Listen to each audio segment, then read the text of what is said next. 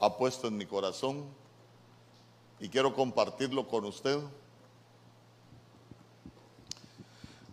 Dice la escritura, en el nombre del Padre, del Hijo y del Espíritu Santo, y dijo Judá, las fuerzas de los acarreadores se ha debilitado y el escombro es mucho y no podemos edificar muro.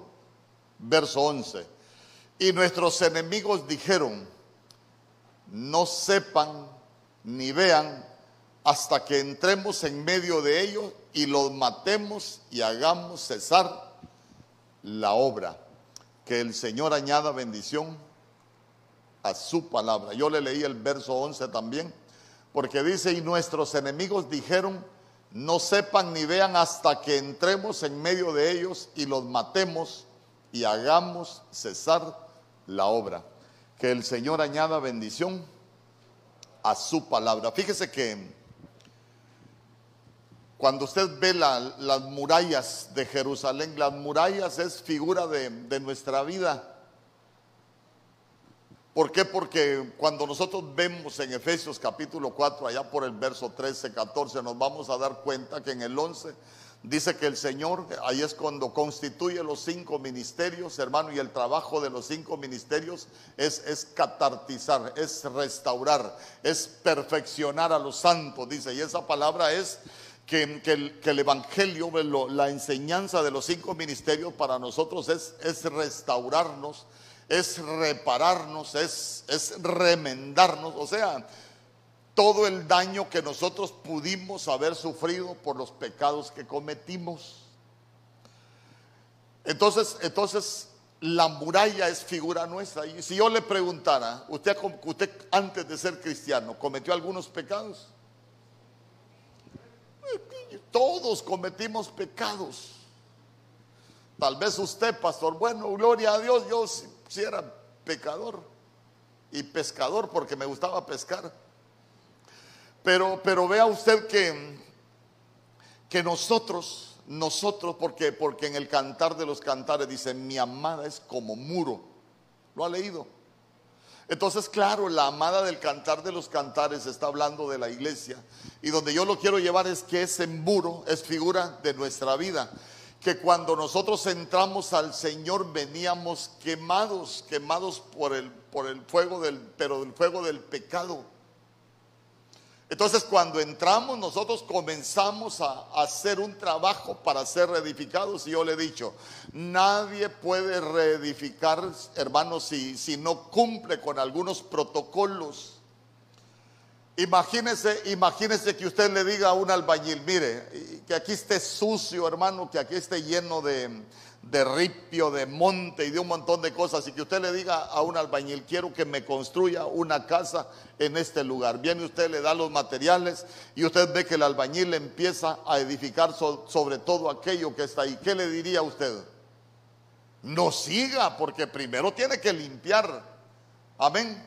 Entonces, mire qué hermoso, porque, porque cuando nosotros venimos a, a, la casa del Señor, primero tenemos que quitar los escombros de todo aquello que fue, que fue, que fue dañado por el pecado, todas aquellas áreas que, el enemigo dañó en, nosotros, que lo que nosotros hicimos, que los errores que nosotros hicimos, que, que cometimos, eh, se convirtieron en escombros y a veces uno dejó en escombros hasta su familia. Por ejemplo, yo, yo bebía tanto, hermano, y, era tan violento que, yo dejé mi familia en escombros. Y, yo le he contado que mi esposa hasta se fue de la casa y me dejó botado, no me aguantaba. Pero cuando nosotros llegamos al Señor, yo empecé a, ver, mire, y a entender lo, que la Biblia enseñaba, entonces dije yo, hay muchas cosas que se dañaron, entonces las primero, para hacer algo diferente, tenemos primero que quitar lo que dañamos. Y yo me recuerdo, mire, me voy a ministrar con usted, yo me recuerdo que lo primero que hice cuando yo lo entendí, le dije a mi esposa, mira, perdóname, yo sé que te he causado mucho daño. Y, la verdad, no nos, no nos casamos para hacernos pedazos, perdóname. Y Si algún día puedo, yo te voy a tratar de manera diferente, porque no quería ni verme mi esposa. ¿A dónde lo quiero llevar con esto? Que esas cosas en nuestra vida se convierten en escombros.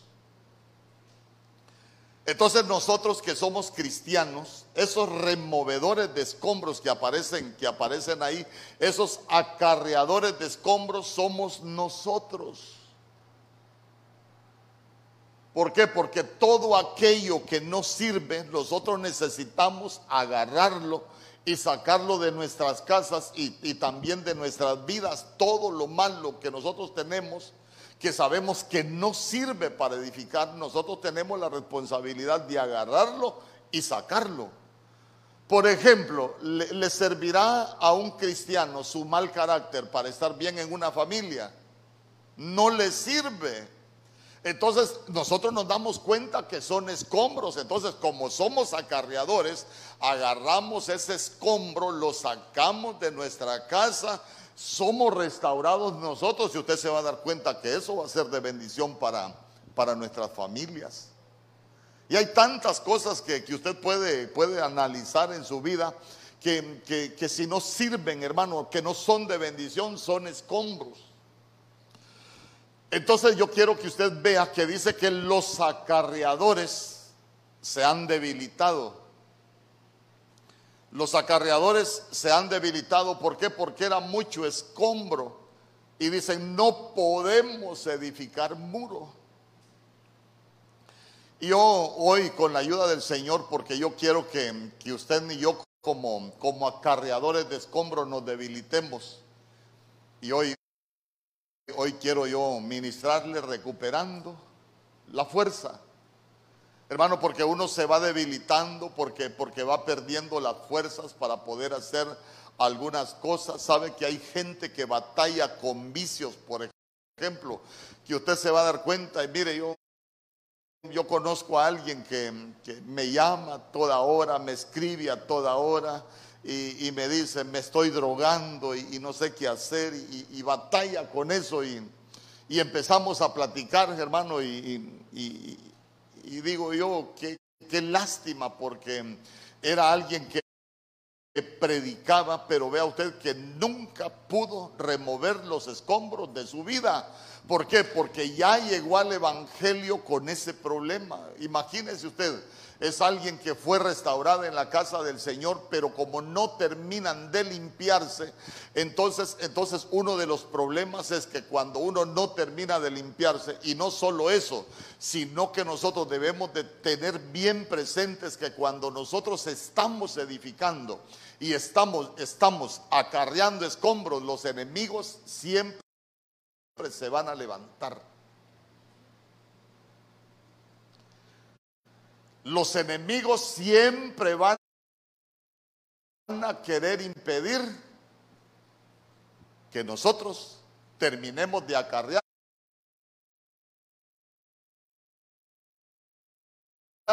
los escombros. Mire, no es viernes de familia, pero, todo por el mismo precio. Por,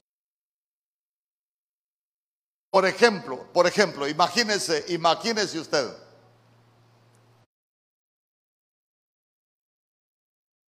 Aquí todos tratamos bien a las esposas, ¿verdad?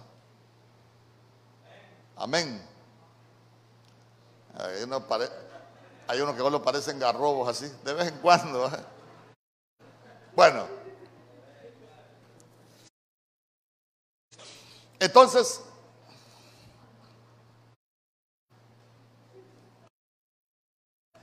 entonces imagínese usted cómo se puede levantar un enemigo.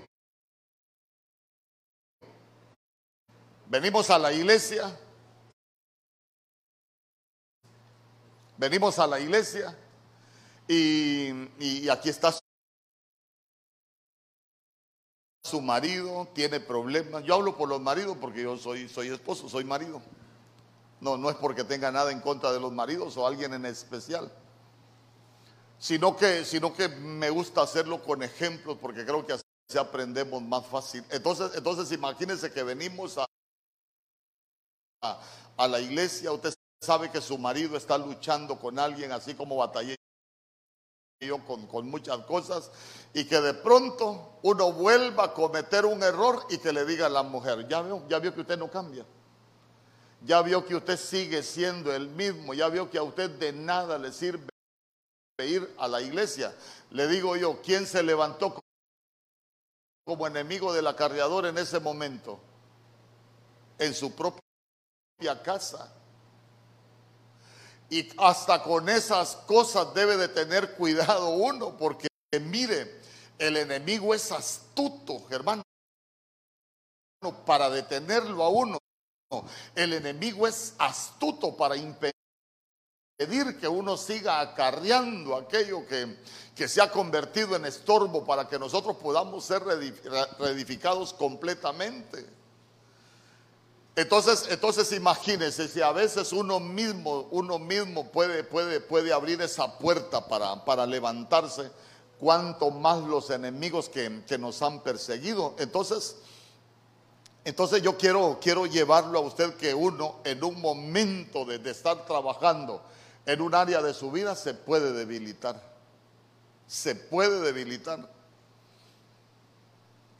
¿Y sabe qué es lo más tremendo? ¿Y sabe qué es lo más triste?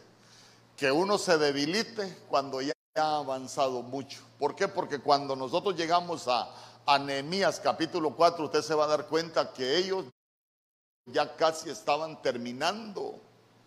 Como quien dice, ya casi, ya casi, ya casi estaban llegando a, a, lo que ellos querían ahí en la restauración, ya habían reedificado muchas puertas, ya habían reedificado eh, muchas torres, ya ya habían avanzado muchas cosas en,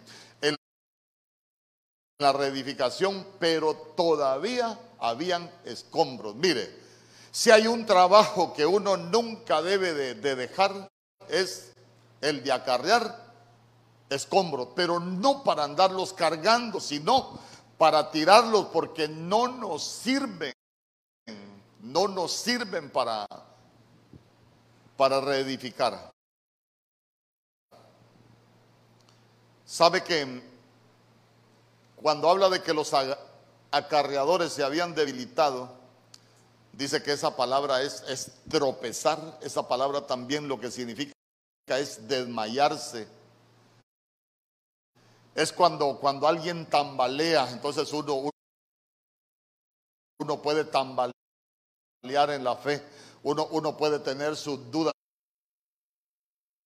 como hablaba el Señor hoy de lo que, de lo que nosotros estamos haciendo, pero sabe que esa palabra debilitar dice que también es estorbo. Usted se ha fijado que a veces hay personas que tienen problemas, quieren venir a la iglesia, quieren buscar del Señor, pero nunca pueden porque siempre hay algo que se los impide, hermano. Esos son los enemigos que, que muchas veces se levantan y con los cuales nosotros batallamos y que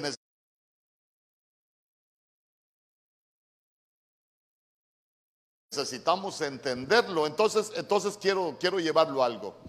La falta de fuerzas en el cristiano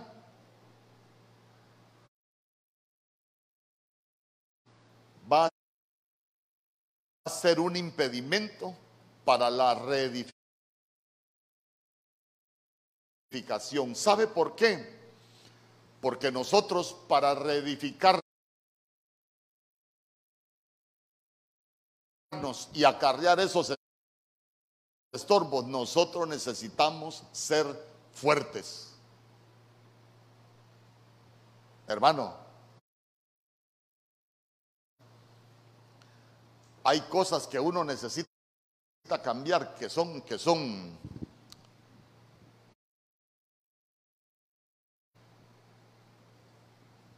que son escombros, que uno necesita tener esa fortaleza para poderlas cambiar.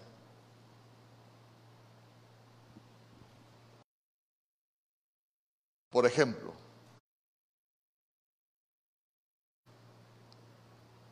si, alguien es drogadicto, si es débil,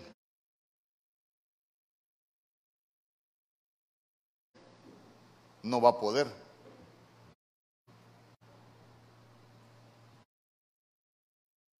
Si tiene problemas con el vicio, si es débil, no va a poder.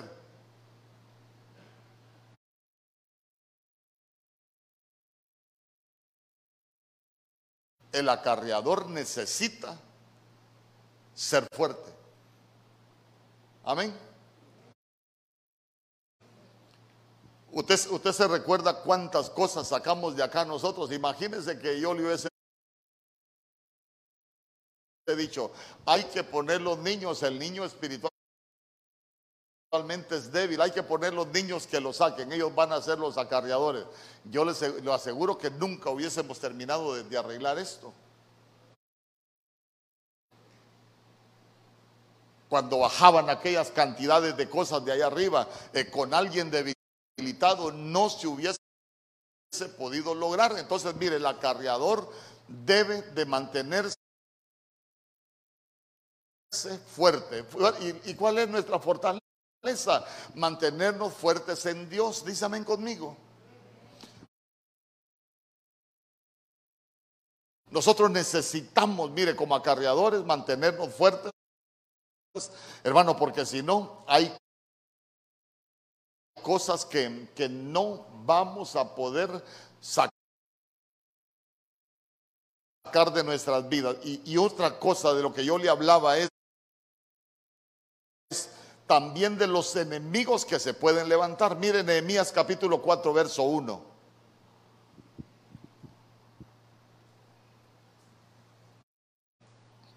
Nehemías capítulo 4, verso 1.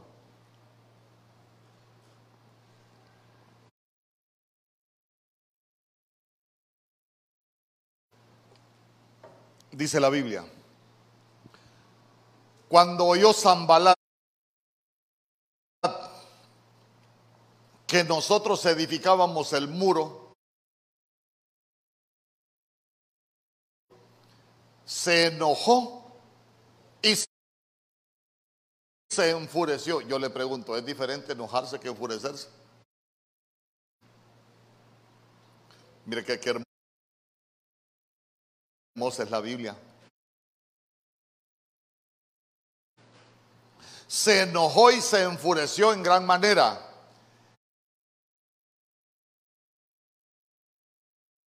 E hizo escarnio de los judíos. Día conmigo.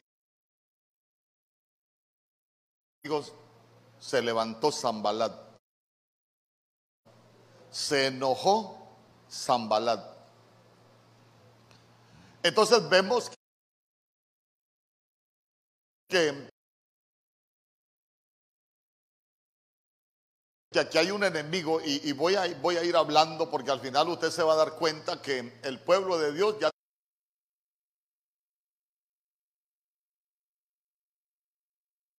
tenía eh,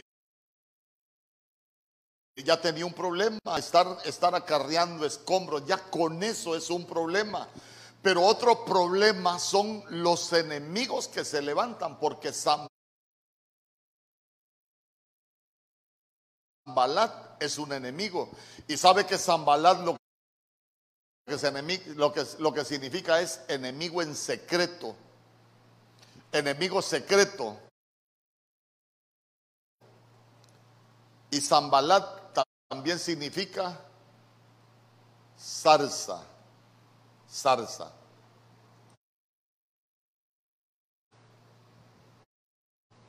A ver, si Zambalat es un enemigo secreto, analicemos nuestra vida. Yo sabe que me gusta preguntarle y me gusta que usted opine. Si Zambalat significa enemigo secreto, ¿qué nos enseña a nosotros?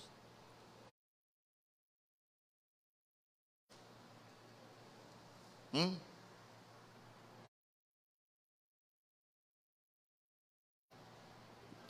Si es un enemigo secreto, ¿qué aprendemos nosotros de Zambalat? Es un enemigo que se va a levantar contra nosotros. Pero qué secreto. Porque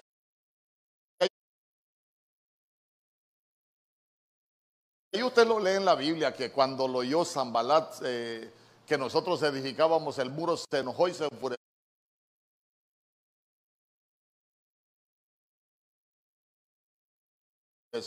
Pero recuerde, dos cosas significa Zambalat, enemigo secreto y zarza. A ver, ¿qué puede ser un enemigo secreto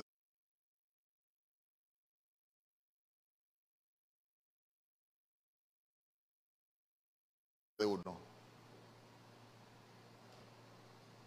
Cosas que nosotros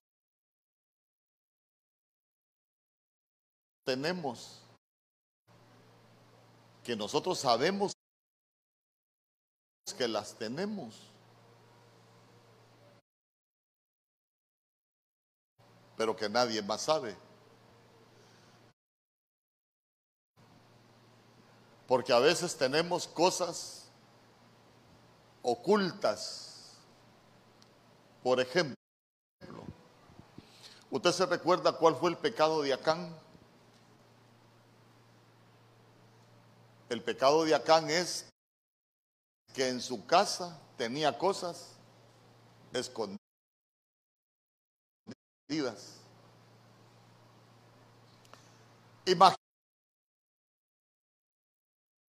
Imagínese usted, imagínese usted, voy a, voy a llevarlo con un ejemplo y quiero que, quiero que me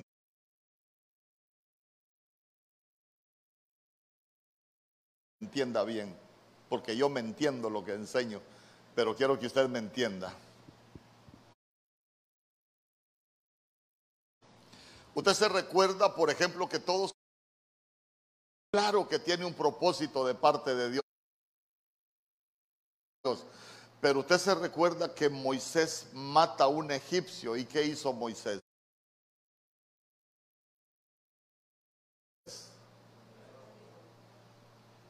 Él tuvo fuerzas para cavar en la arena, pero nosotros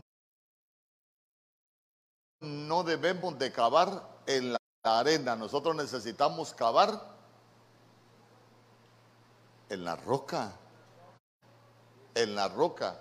¿Y qué hizo con el egipcio? Lo enterró. A ver, ¿y qué es el egipcio? ¿Qué representa el egipcio? Aquel enemigo que ataca al pueblo de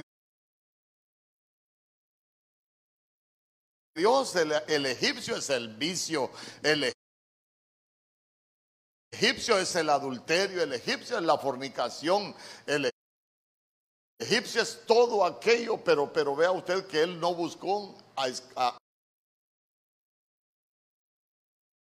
acabar en la roca, sino en la arena. Y lo que hizo fue que lo escondió. Y le pregunto, ese egipcio que él escondió en la arena se volvió un enemigo. ¿Por qué? porque le tocó andar huyendo 40 años. Amén. Entonces, entonces, mire, los enemigos secretos que nosotros tengamos siempre van a ser un enemigo. Por eso es que, por eso es que la Biblia dice que el Señor ama la verdad en lo íntimo uno tiene que aprender a, sacar todo, todo lo que, lo que uno pueda tener escondido delante del Señor, porque a veces hay cosas que hasta delante de los hombres puede ser vergonzoso, para nosotros puede ser de mal gusto poderlo ministrar, pero, pero uno sí puede buscar la ayuda del Señor. Dice, conmigo pero también significa zarza. ¿Y, cuál es el problema de la zarza?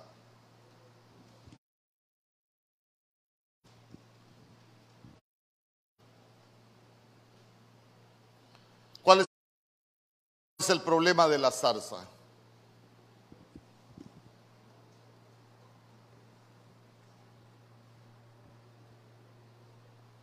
Le pregunto, le pregunto, ayúdeme a predicar, de todos modos, habemos pocos hoy, bueno, ni tampoco. Pero si un enemigo secreto es la zarza, ¿cuál es el problema de la zarza? ¿Mm?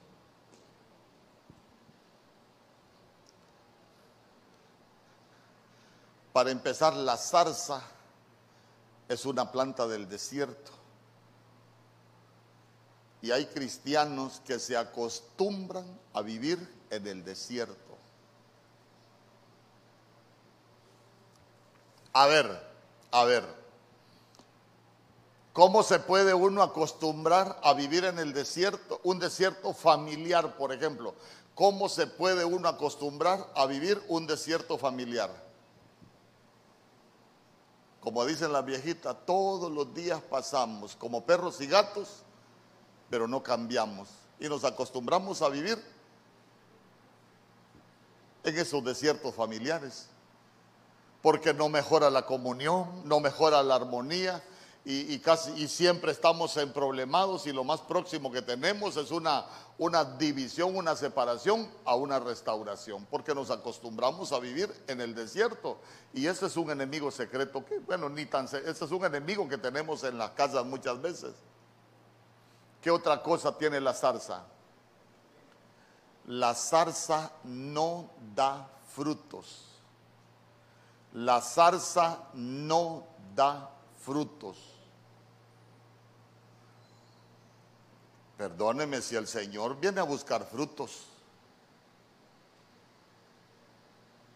Del lado bueno no le voy a hablar, le voy a hablar solo del lado malo, porque aquí ese es un enemigo, lo estamos viendo por el ángulo de, los enemigos. Eh, ¿Qué otra cosa tiene la zarza? Nunca, nunca ha investigado nada usted de la zarza del desierto. La, salsa, la zarza del desierto no tiene hojas.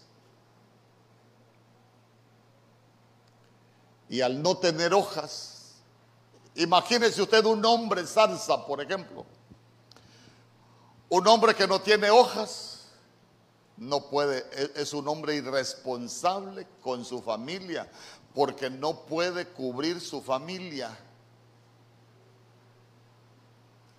Se recuerda que la mujer del cantar de los cantares dijo que a la sombra, del, a la sombra placentera del amado se había sentado y su fruto fue dulce a mi paladar. Ah, o sea que el amado de, la, de, la, iglesia debe de tener sombra y debe de tener frutos.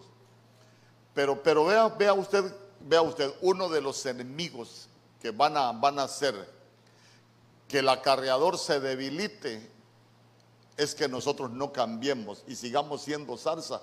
Perdóneme, nosotros podemos haber entrado siendo cualquier cosa a la, casa del Señor, pero el Señor nos cambia, el Señor nos transforma. Dice amén conmigo. Pero hay que remover los escombros. Nehemías capítulo 4, verso 3. Nehemías capítulo 4, verso 3.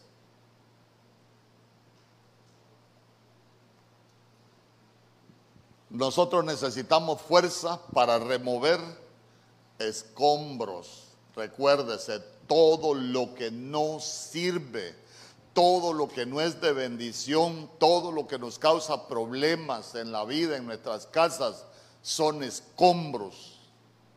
Con eso no vamos a llegar a ningún lado, solo a hacernos pedazos. Nehemías capítulo 4, verso 3. ¿Quién estaba junto a Zambalat?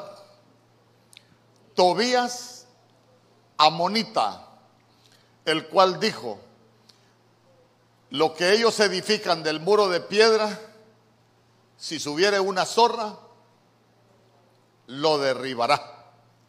Y eso lo que está haciendo es burlándose. Uy, miralos. Pero bien, hablemos de, hablemos de Tobías. Tobías Amonita sabe que Tobías lo que significa es bondad de Jehová.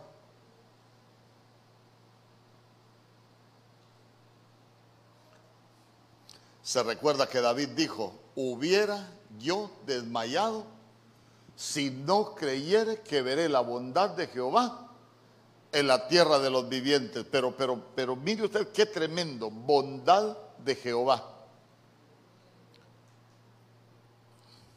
Pero ¿cuál es el problema de, de Tobías? Escuche bien, escuche bien no solo porque, porque Tobías significa bondad de Jehová, quiere decir que tiene que ser bueno para el pueblo. No, no. Tobías en este ángulo es un enemigo. Pero ¿cuál es el problema? Pero ¿cuál es el problema de, de Tobías para que sea un enemigo? que ahí le pusieron que Tobías es amonita. Amonita. ¿De dónde descienden los amonitas? ¿De dónde descienden los amonitas? ¿Ah? De Lot. De Lot. Los amonitas y los moabitas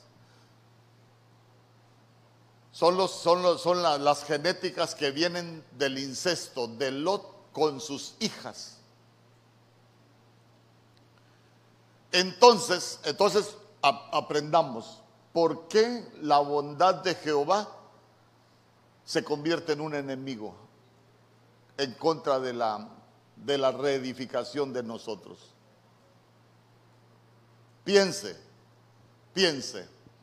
Porque Tobías, le recuerdo, significa la bondad de Jehová. ¿Por qué la bondad de Jehová se puede volver un enemigo para nosotros?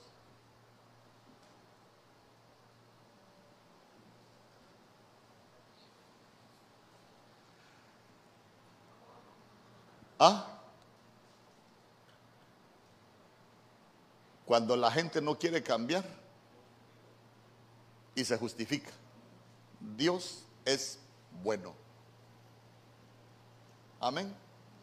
Y la gente agarra la bondad de Jehová para vivir como quiere. Entonces quiere decir que la bondad de Jehová no le sirvió para libertad, le sirve para libertinaje.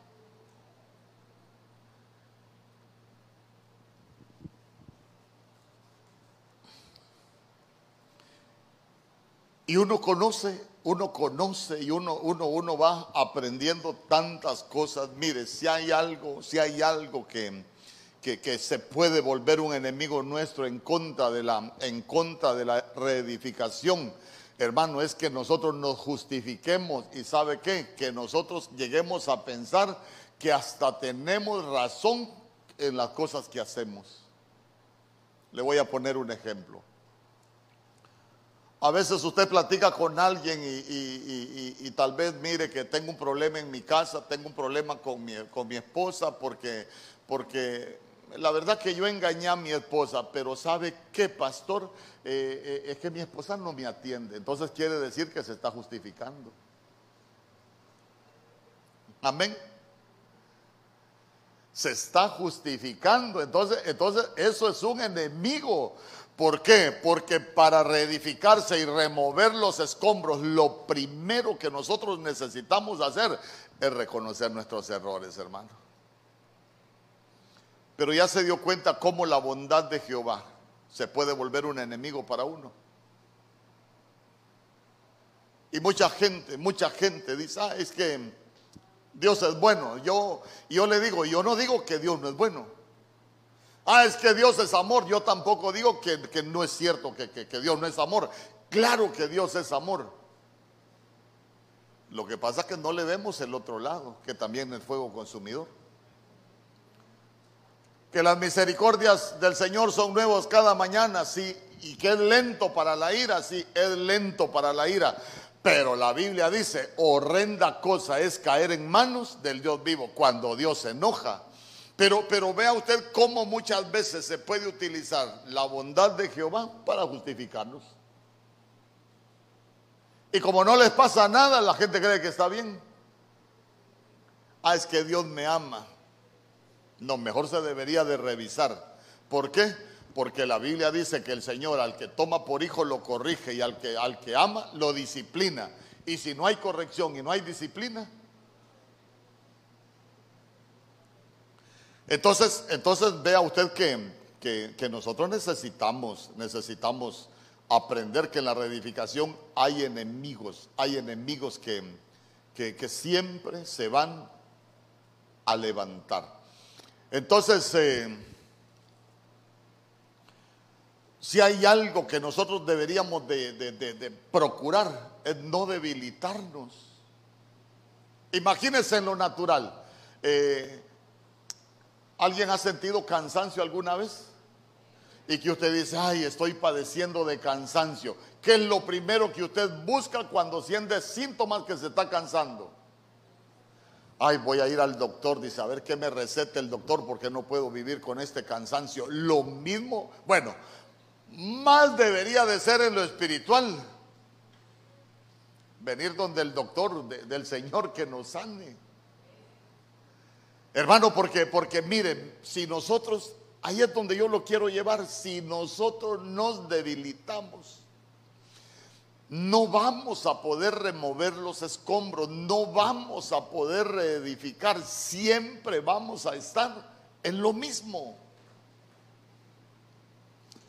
Por eso es que nosotros como pueblo de Dios necesitamos cada día, necesitamos recuperar nuestras fuerzas y decirle al Señor, Señor, yo tengo tantos defectos, pero yo no quiero perder la fuerza, no me quiero debilitar, quiero acarrear todos los escombros de mi vida, sacarlos para hacer algo bueno, hacer algo nuevo, hacer algo diferente.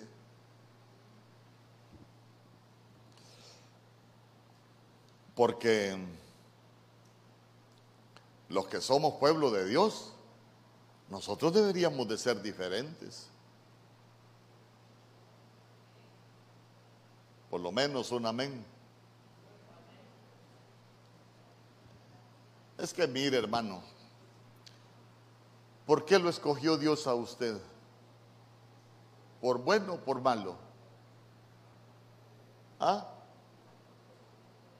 Fíjese que, fíjese que, fíjese que los cristianos, por ejemplo, y, hablando de todos nosotros, yo, yo también voy en el paquete, todos nosotros.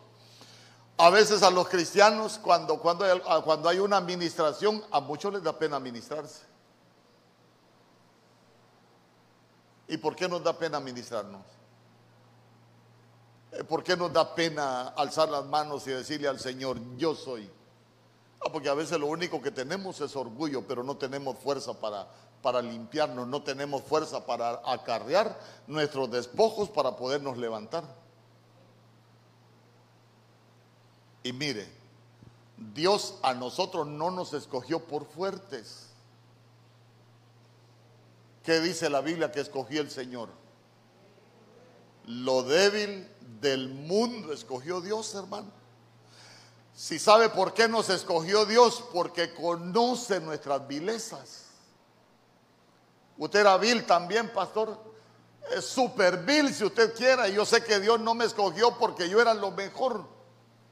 Es más, yo le aseguro que usted mismo puede conocer personas que son mejores que usted.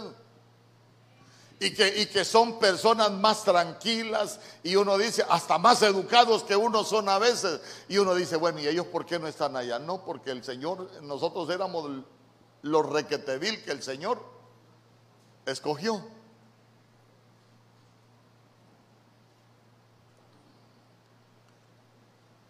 Entonces mire lo, mire lo, mire, mire lo que dice Nehemías capítulo 4, verso 5.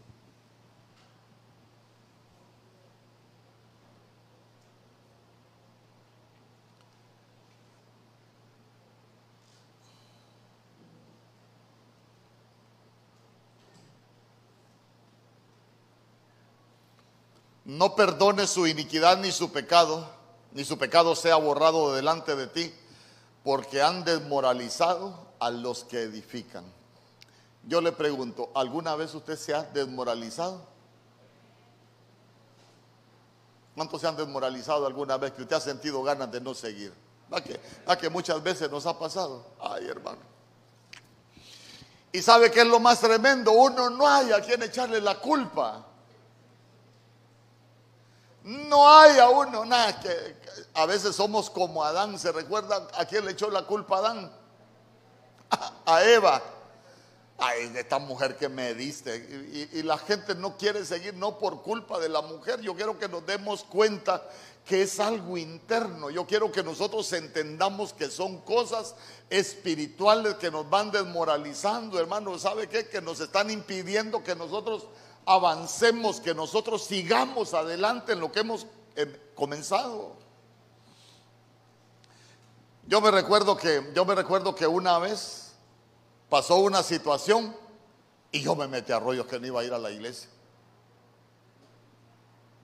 Pero yo lo que estaba lo que estaba era enojado. Entonces, si yo estaba enojado, ¿qué fue lo que, lo que emergió de mí? Un problema que yo tenía antes, porque ese era mi mayor problema, el enojo. Entonces, entonces sucedió una situación y lo que emergió de mí era lo que yo no había podido remover pero gracias a Dios lo pude entender, dije yo, yo por estar enojado con aquel no voy a dejar de buscar del Señor, yo por estar enojado con aquel no voy a dejar de servir, entonces digo yo, no, yo, yo tengo que seguir. Pero, pero lo que le quiero dejar en su corazón es que a veces, a veces las cosas suceden y el cristiano no sabe ni contra qué pelea, no sabe ni contra quién es su enemigo. Fíjese que una vez en una iglesia hubo un problema. Yo me recuerdo que ese problema que hubo fue con un hijo mío. Me le pegó una niña como cinco mordidas a Mario Samuel. Hermano, yo creo que se lo quería comer. Y como era bien gordito. Y era blanquito le voy a contar un chiste. Fíjese que cuando le sacamos el pasaporte, le digo a la muchacha, yo vengo a reclamar el pasaporte de, este niño. Y me queda viendo y me dice, lo mira blanquito y a mí negrito. Y me dice, este niño es hijo suyo. Por lo menos eso me han dicho, le dije yo. Aproveché que no andaba mi esposa para hacerle esa broma. ¿Dónde nos quedamos? Entonces, ¿ah?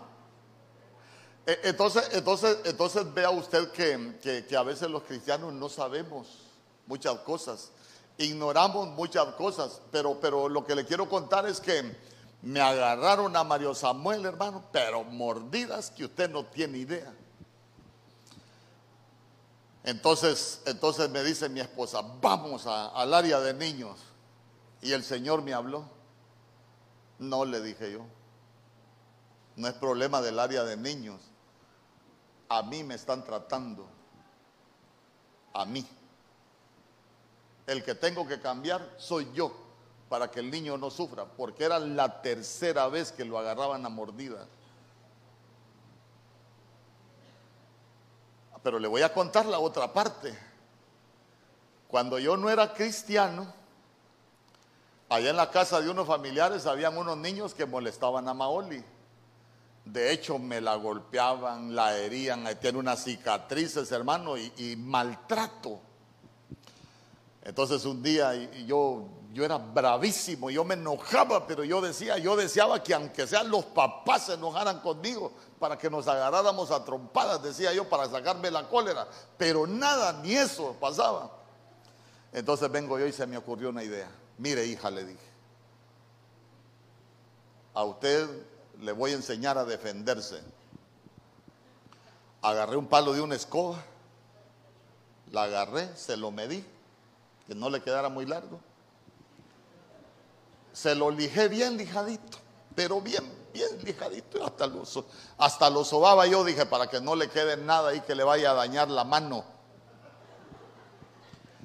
Entonces la agarré y le dije, mire hija, usted no va a pelear con nadie, pero cuando usted esté jugando y le lleguen a botar sus cosas, va a agarrar el palo, se le va a ir por detrás y le va a dar. No le va a dar en los pies, ni le va a dar en la espalda. Aquí, mire. Hermano, yo mire de las cosas que he tenido que arrepentirme. Entonces, entonces, entonces viene y, ay hermano, esa niña es bien obediente. Nos fuimos para la casa, ahí llevaba el palito. Cabal empezó a jugar, empezó a jugar y cuando estaba jugando llega uno de los que la golpeaba y le empezó a botar las muñecas y las cosas. Y la niña como es bien obediente, agarró el palito y se fue. Y le dije, uno le va a pegar, pero le da duro también. Y hasta le dije que no le diera más, hermano.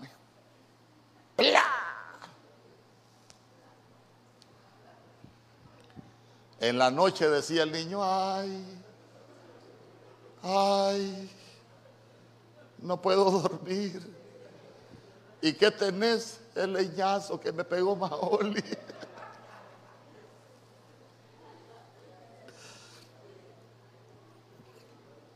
Pero imagínese un padre Así que tengan cuidado con Maoli. Porque esa maña no se le ha quitado. No, ya se le quitó. Hermano, pero, pero yo no sé si usted lo ha hecho. Pero imagínese hasta dónde llegué yo. Porque, porque era bravísimo yo con, mis hijos. Fíjese que había un señor que le regalaba dinero y yo le dije, no me gusta que le regale dinero. Si mis hijos trabajan, usted le tiene que dar dinero. Si mis hijos le limpian el carro, usted le tiene que dar dinero. Usted no tiene que andarle regalando dinero. Ellos tienen que merecer todo lo que van a alcanzar en la vida. Nunca me ha gustado eso también. Porque habían unos niños que lo esperaban al Señor, pero solo para pedirle, y a mí no me gustaba. Yo le digo, si trabaja, se merece algo, si no, no. Así soy yo. Pero lo que le quiero contar que cuando nos convertimos al Señor, ahí empiezan a pasar los problemas con Mario Samuel. Y empiezan, pero yo ya le había preguntado al Señor, Señor, y, y todavía me enojaba yo, fíjese, cuando llegaba mordido. Y ya, ya se imagina tres, cuatro veces ¿Cómo se pondría usted que se lo muerdan tres o cuatro veces seguida? Ay, hermano.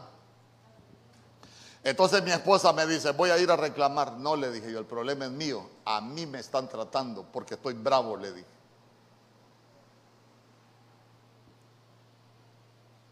Y si yo no me limpio del enojo, van a seguir maltratando al niño, le dije. ¿Quién tenía despojos? ¿Quién tenía, quién tenía problemas? ¿Quién tenía escombros? Yo, no era el niño. Entonces, ¿quién tenía que remo quién tenía que acarrar los escombros? Yo. Y mire, nosotros aprendimos lecciones tan tremendas con la pastora Ninosca, que el Señor la tenga ya en su gloria. Porque a veces uno se ahoga, uno se ahoga porque le pasan cosas en la vida, le pasan cosas con los hijos y uno al diablo y que no sé qué y que no sé cuánto. A veces son escombros. Mire, muchas de las cosas que a veces nosotros vivimos son escombros que no hemos removido. Con la misma muchacha. Mi esposa un día, brava mi esposa, me dice que ya no soporto eh, eh, las reacciones de esta cipota. Yo le hablo y como que no es con ella, andan, dale una macaneada, como solo eso piensa uno. Y uno lo primero que hace es castigar los hijos. Pero uno de lo espiritual, ahí lo deja, el problema sigue vivo. No, uno remueve. mire, mire, a veces uno puede estar peleando con la persona equivocada o con el enemigo equivocado, porque no revisamos si tenemos escombros. Entonces, entonces, mi esposa enojadísima, llego yo y le digo ¿y cuál es el problema que tenés con Maoli? Le hablo y no me hace caso, como que no soy la nana, yo me dijo. Entonces, yo no le dije nada, solo me reí. Pero la voy a llevar donde la pastora Ninosca. Ay, hermano, y da la casualidad que cuando íbamos a hablar con la pastora Ninoja, yo estoy a la par de mi esposa. Y mire, mire, mire, mamá, que tenemos un problema. Yo le hablo a esta muchachita y como que no soy la mamá, me ignora. Y la pastora Ninoja no se puso rabasabasaya y que no, nada, ahora, ¿cuál? Nada, solo le dijo, ah, ese es problema de uno de ustedes dos, solo recuérdense quién era así de joven y a ustedes les toca, dijo. Y me dice mi esposa, yo no era así.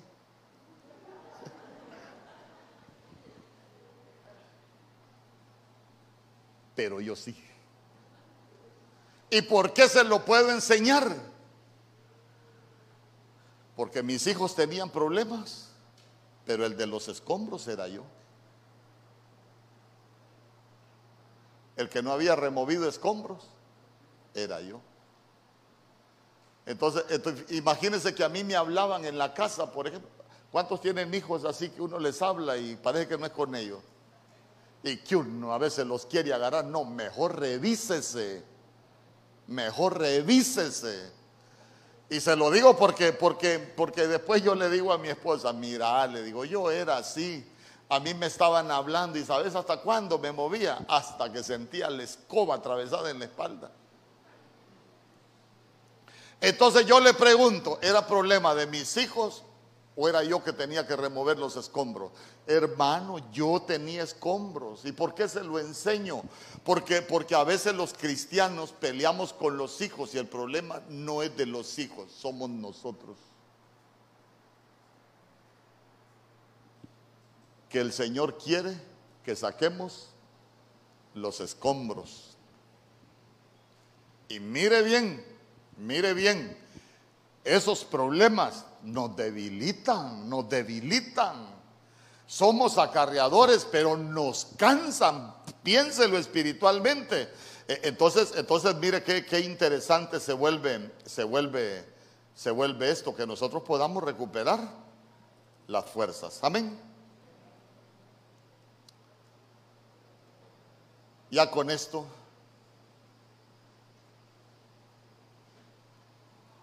Con esto cierro. Primera de Corintios 11, 27. Yo quiero los que me van a ayudar a repartir los elementos.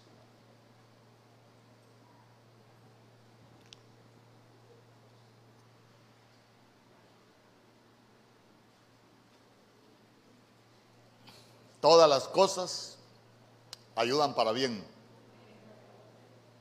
Hasta cuando le mordieron a Mario Samuel, pastor, sí, hasta cuando me mordieron a Mario Samuel. ¿Por qué? Porque me hicieron ver que yo tenía un escombro de cólera y que tenía que removerlo.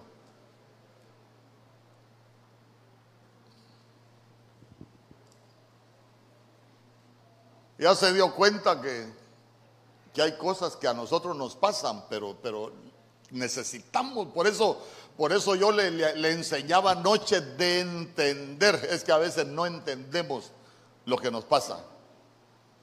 Primera de Corintios 11, 27 dice, de manera que cualquiera que comiera este pan o bebiera esta copa de vino, de otra copa del Señor indignamente, será culpado del cuerpo y de la sangre del Señor. Entonces hoy, hoy venimos a, sentarnos a la mesa del Señor Y hay otro verso que yo le quiero, yo le quiero leer. Ahí si me van ayudando, por favor, a repartir los, los elementos.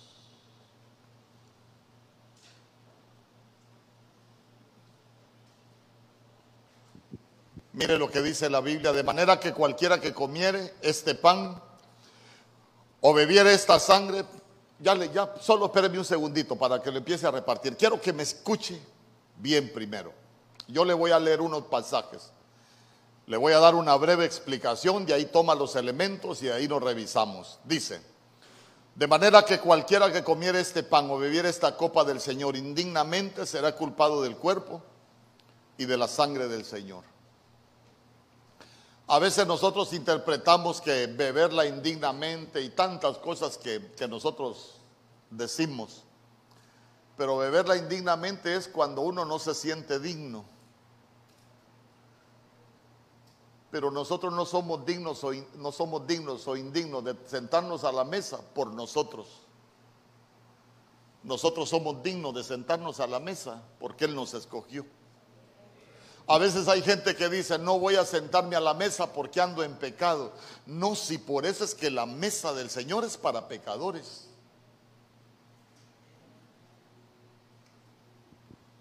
Y después dice, por tanto, pruébese cada uno a sí mismo y coma así del pan y beba de la copa. Porque el que come y bebe indignamente sin discernir el cuerpo del Señor, juicio come y bebe para sí. Por lo cual hay muchos enfermos y debilitados entre vosotros y muchos duermen. Pero yo veo, pero yo quiero que usted repare en ese verso, en el verso 30 que dice, por lo cual hay muchos enfermos y debilitados. ¿Cuál es el punto? Yo quiero que hoy usted se sienta digno de sentarse a la mesa. Porque el Señor no lo trajo porque usted es bueno. El Señor lo trajo porque sabe que usted ha perdido las fuerzas. El Señor lo trajo porque sabe que usted se ha debilitado. El Señor lo trajo porque sabe que hay enemigos que, que se han levantado y el Señor te trajo porque sabe que hay enemigos que quizás te han desmoralizado para seguir. Y hoy venimos a sentarnos a la mesa del Señor para recuperar las fuerzas.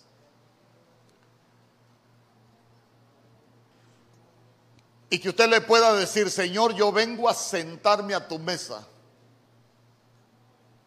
No importa cómo ande, vine a sentarme a tu mesa Quizás delante de los hombres soy indigno, pero sé que para ti soy digno porque soy pecador. Y que me trajiste para que recupere mis fuerzas para seguir acarreando escombros. ¿Qué son los escombros? Lo que no sirve de tu vida. Que tengas esa fuerza para poderlo sacar, para poderlo echar fuera de tu vida porque los escombros van a impedir que nosotros seamos reedificados. Comienza a repartir los elementos.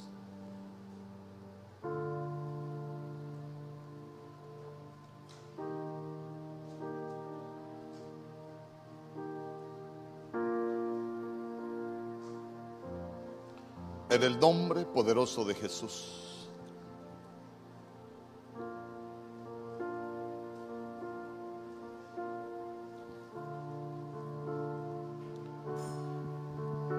sabe que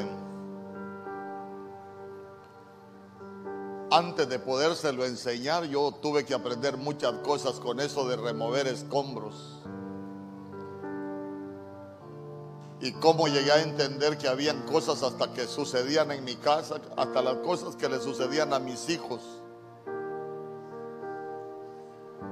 Llegar a entender que el problema no era con mis hijos, el problema era Mario Mejía que tenía escombros. Por eso es que la Biblia dice que todas las cosas ayudan para bien. Y a veces suceden cosas que a uno no le agradan, a veces suceden cosas que uno dice, Dios mío, ¿por qué está pasando esto? Todas las cosas ayudan para bien. Y hoy entiendo yo por qué me tuvieron que maltratar a mi hijo. Ah, porque el que tenía escombros era yo. ¿Por qué tuvieron que pasar cosas de violencia con mi hija? Ah, porque yo tenía escombros que tenía que remover.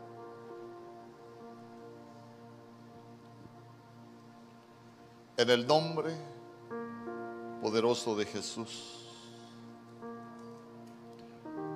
En el nombre poderoso de Jesús.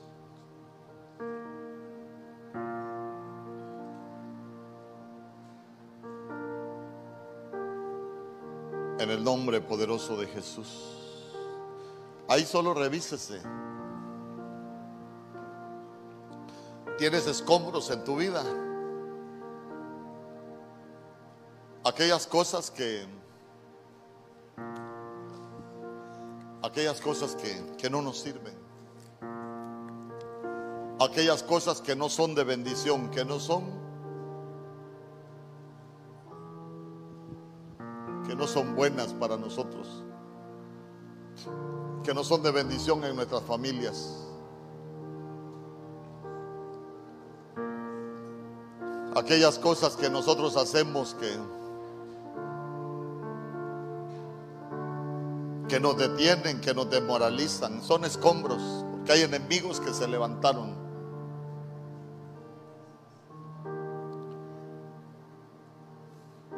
Ya se dio cuenta que esos enemigos nos van a mantener como la zarza, porque y son enemigos secretos. Enemigos que nos van a mantener sin poder dar frutos porque no terminamos de reedificar.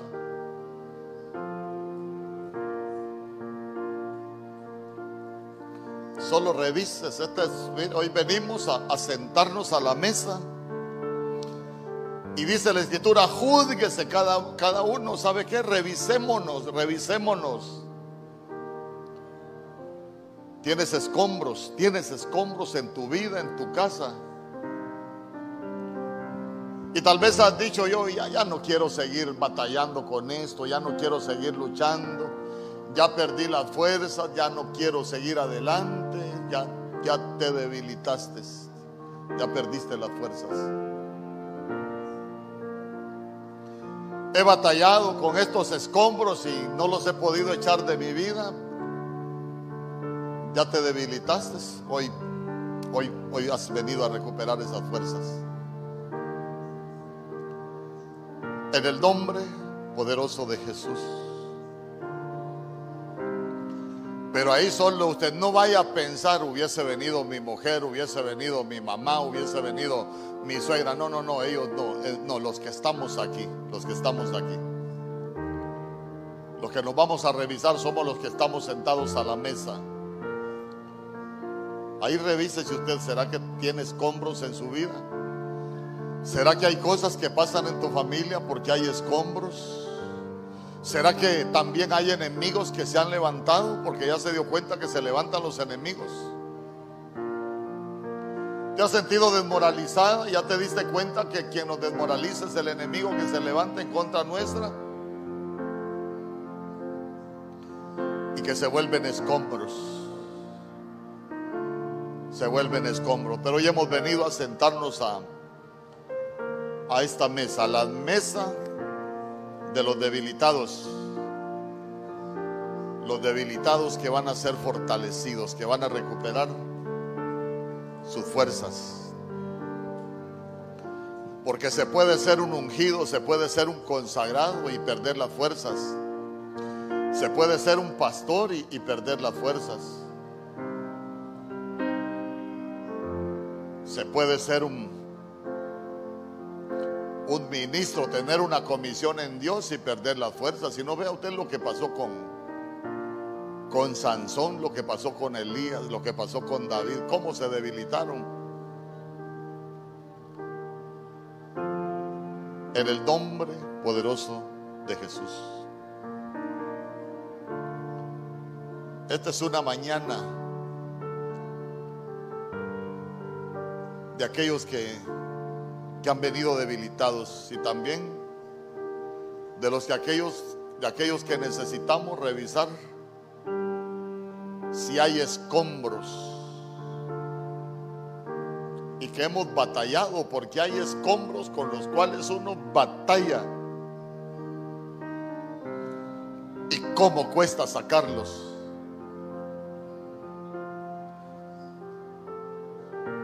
Se lo repito, escombro todo aquello que no es de bendición para tu vida, para tu familia, para tu casa, para tu vida espiritual.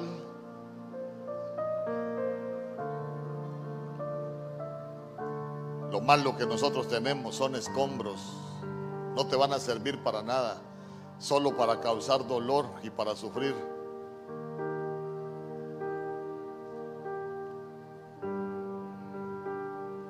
En el nombre poderoso de Jesús. Puede tomar su pan en la mano derecha. Y hoy ya hablé suficiente. Hoy solo quiero decirle algo que vamos a decir.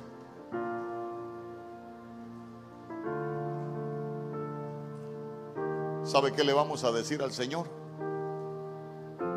Hoy he venido a sentarme a la mesa y al comer de este pan, que así como Elías cuando comió de la torta sea recuperada, mi fuerza puede comer del pan.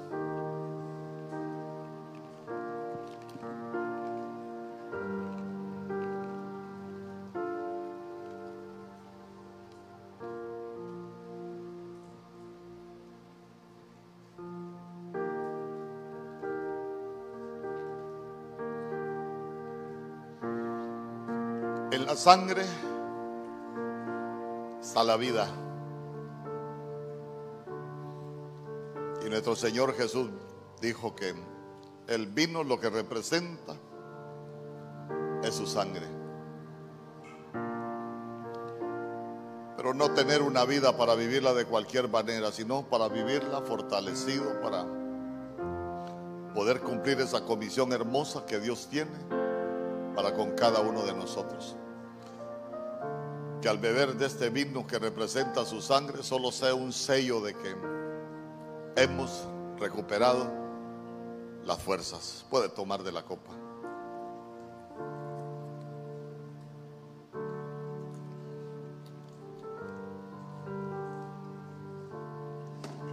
Te damos gracias, Señor. En fe recuperamos las fuerzas, Señor, para poder acarrear todos aquellos escombros que no son de bendición para nuestras vidas.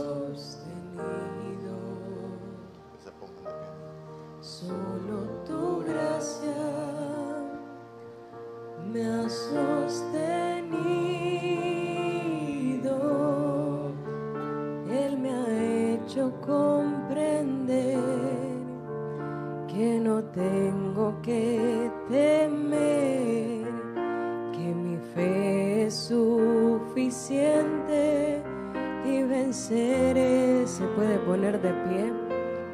Solo tu gracia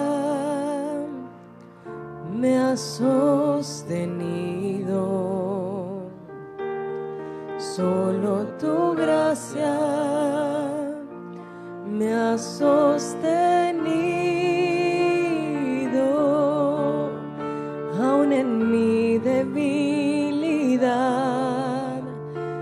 Poder se hace más fuerte y tu gracia es el poder que nos sostiene. Solo tu gracia me ha sostenido. Solo tu gracia me ha sostenido. Él me ha hecho comprender. Él me ha hecho comprender que no tengo que temer, que no tengo que temer, que mi fe es suficiente y venceré solo tu gracia, solo tu gracia me ha sostenido. Solo tu gracia me ha. Aún en mi debilidad tu poder se hace más fuerte. Aún en mi debilidad tu poder se hace más fuerte. Y tu gracia es el poder que nos sostiene aún en mi debilidad, tu poder se hace más fuerte y tu gracia es el poder que nos sostiene. Aún en mi debilidad, tu poder se hace más fuerte tu gracia es el poder que nos sostiene. Puede levantar sus manos y darle gracias al Señor por este tiempo. Gracias por este culto que tú nos has dado hoy. Hoy nos vamos con nuestras fuerzas recuperadas. Hoy nos vamos con corazones dispuestos a remover todo escombro. Hoy hemos comprendido que hay cosas que es necesario sacar de nuestras vidas para que nosotros podamos edificar, para que podamos edificar con bien nuestras casas, para que podamos edificar bien nuestras vidas y la vida de nuestras familias, Señor. Danos la fuerza para poder seguir adelante, para poder seguir creciendo cada día en ti, en el nombre de Jesús.